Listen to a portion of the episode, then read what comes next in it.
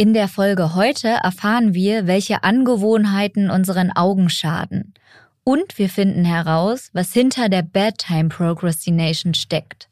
Wenn ihr wie ich abends also noch zu lange auf Insta oder TikTok scrollt.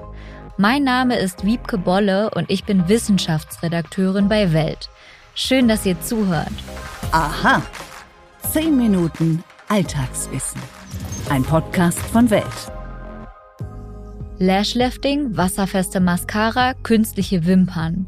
Gerade als Frau hantiert man viel um die Augen herum. Aber schaden solche Beauty-Trends? Viele gehen auch mit Kontaktlinsen in die Sauna oder tragen beim Flexen keine Schutzbrille. Und was ist eigentlich mit dem ständigen Gucken auf Bildschirme? Was unseren Augen und sogar der Sehkraft schadet, weiß der Augenarzt Stefan Templin vom Universitätsklinikum Mannheim. Hallo, Herr Templin, schön, dass Sie sich die Zeit nehmen. Was würden Sie denn als Augenarzt niemals tun? Was mir als erstes einfällt, ist mit Sicherheit das Arbeiten ohne Schutzausrüstung. In unserem Fall vor allem ähm, Schutzausrüstung für die Augen natürlich. Immer wieder kommen Patienten zu uns, die nach Flex arbeiten beispielsweise oder Hammer-Meißel arbeiten, mit Fremdkörperverletzungen kommen die durch eine richtige Schutzausrüstung hätten vermieden werden können. Diese Verletzungen können sehr schwerwiegend sein und sogar zur Erblindung führen, im schlimmsten Fall, abhängig vom Unfallhergang natürlich. Und weshalb kommen die Leute denn zu Ihnen? Also was sind da so häufige Beschwerden? Meistens sagen die Betroffenen, dass sie Augenschmerzen haben, Fremdkörpergefühl. Die Augen sind gerötet und Tränen und es wird nicht wirklich besser durch beispielsweise Feuchtigkeitstropfen. In schweren Fällen kann es natürlich auch direkt so sein, dass die Patienten eine ähm, extrem starke Sehminderung haben, bis hin, dass das Auge so schwer verletzt ist, dass es blutet. Aber das sind glücklicherweise eher die wenigsten. Oftmals bleiben Fremdkörper eher oberflächlich am Auge hängen, müssen aber dann auch entfernt werden, was auch unangenehm genug sein kann für einen Patienten. Was ist denn mit ja solchen typischen Beauty-Trends? Kommen deshalb auch öfter Frauen zu Ihnen, weil da vielleicht irgendwas schiefgegangen ist? Ja, also immer mal wieder leider. Gerade ähm, junge Frauen natürlich, die sich die Wimpern modifizieren lassen, sage ich mal, und Wimpern ankleben lassen, hatten wir schon gelegentlich bei uns, weil während dieser Eingriffe, sage ich mal, dieser Wimpernkleber aus irgendeinem Grund ausgelaufen ist oder zu viel aufgetragen wurde.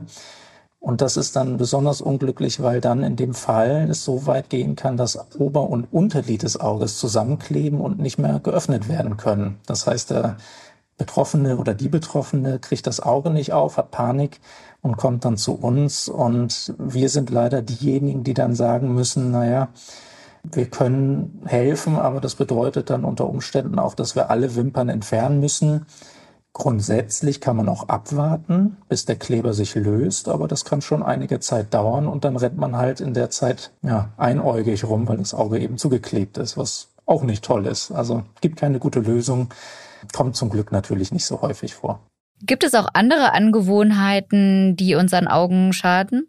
Ja, sicherlich. Kommt natürlich ganz darauf an, was man so in seinem Leben, seiner Freizeit tut. Ein gutes Beispiel wäre, wenn man jetzt auch im Sommer gerne schwimmen geht, dass viele Leute mit Kontaktlinsen auch schwimmen gehen. Und das birgt sicherlich ein Risiko, ähm, dort auch eine Infektion sich ähm, am Auge zu holen. Weiterhin wäre auch Sauna noch ein gutes Beispiel, dass da zum Beispiel eine Dampfsauna, hohe Luftfeuchtigkeit, unklare Hygieneverhältnisse unter Umständen, auch da könnte es dann gehäuft zu Infektionen kommen. Das sind natürlich alles Dinge, wo man erwähnen muss, man geht nicht einmal in die Sauna und hat dann eine Entzündung am Auge, wenn man Kontaktlinsenträger ist, aber es ist ein Risikofaktor. Ansonsten sicherlich auch das Duschen mit Kontaktlinsen, was ein Risikofaktor sein kann. Weitere Sachen wären auch dass man irgendwelche ja, Hausmittel am Auge verwendet, die durchaus auch Nebenwirkungen haben können. Teebeutel beispielsweise, die am Auge verwendet werden, können auch zu allergischen Reaktionen führen, glücklicherweise aber nicht so gefährlich. Woran viele bestimmt auch denken, ist dieses ständige Starren auf den Bildschirm. Also tagsüber am PC arbeiten, abends dann noch am Handy im Bett scrollen. Gibt es da auch ja deshalb Patienten bei Ihnen, die vielleicht sich über einen Verlust der Sehkraft beschweren oder eine Kurzsichtigkeit?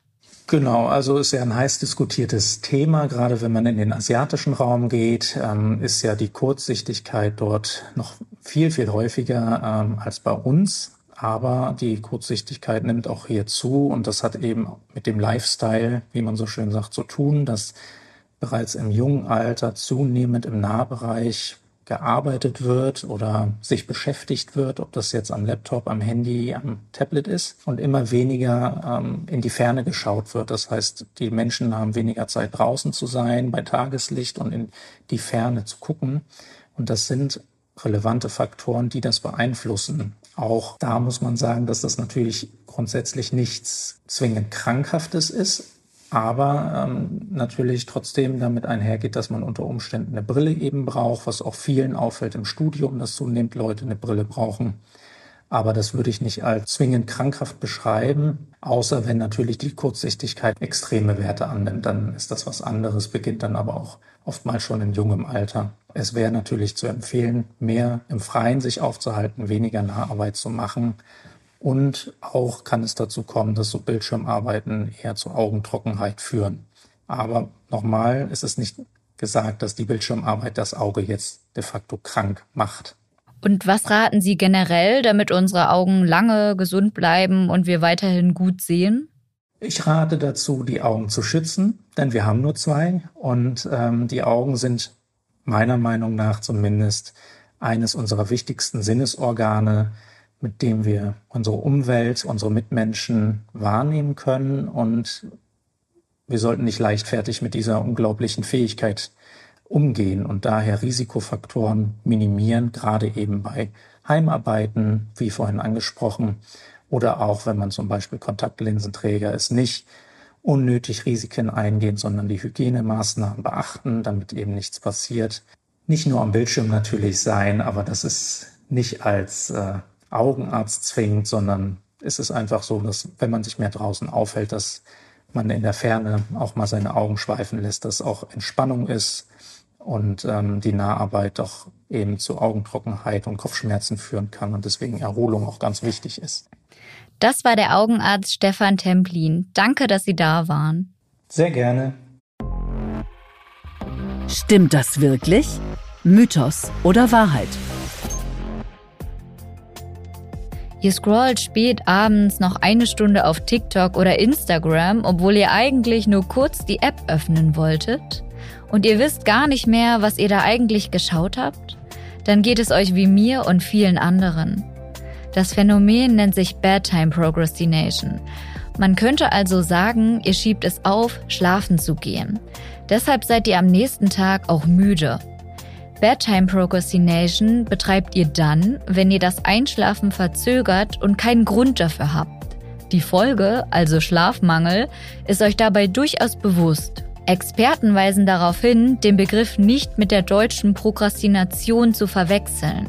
Prokrastinieren würdet ihr, wenn ihr eine dringende und notwendige Aufgabe wie das Schreiben einer Hausarbeit aufschiebt und stattdessen etwas weniger Wichtiges macht, den Kühlschrank putzen. Die Revenge Bedtime Procrastination, wie es auch in der Forschung heißt, ist eher ein absichtliches Aufschieben des ins Bett gehens. Eine der wenigen Untersuchungen aus dem Jahr 2014 zeigt, dass Bedtime Procrastination weit verbreitet ist. Knapp drei Viertel der mehr als 2600 befragten Erwachsenen gaben in der niederländischen Studie an, mindestens einmal pro Woche später ins Bett zu gehen, als sie eigentlich wollten. Von denen machte gut die Hälfte dreimal pro Woche oder häufiger nicht zur geplanten Zeit das Licht aus. Deshalb fühlten sich fast alle an zwei oder mehr Tagen müde. Und mehr als zwei Drittel sahen das eigene Verhalten als Problem.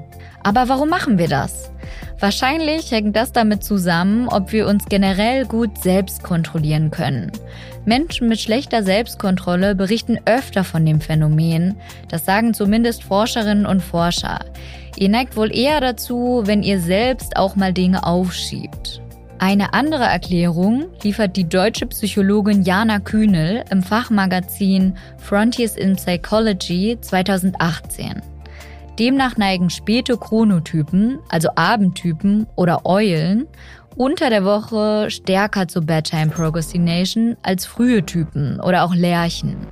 Denn späte Chronotypen werden abends später müde. Deshalb fällt es ihnen auch schwer, früh ins Bett zu gehen. Wenn euch unser Podcast gefällt, abonniert uns gern auf den gängigen Plattformen, zum Beispiel bei Alexa und Amazon Music. Bei Apple Podcasts und Spotify könnt ihr uns bewerten. Für Fragen, Anregungen und Kritik erreicht ihr uns jederzeit unter wissen@welt.de.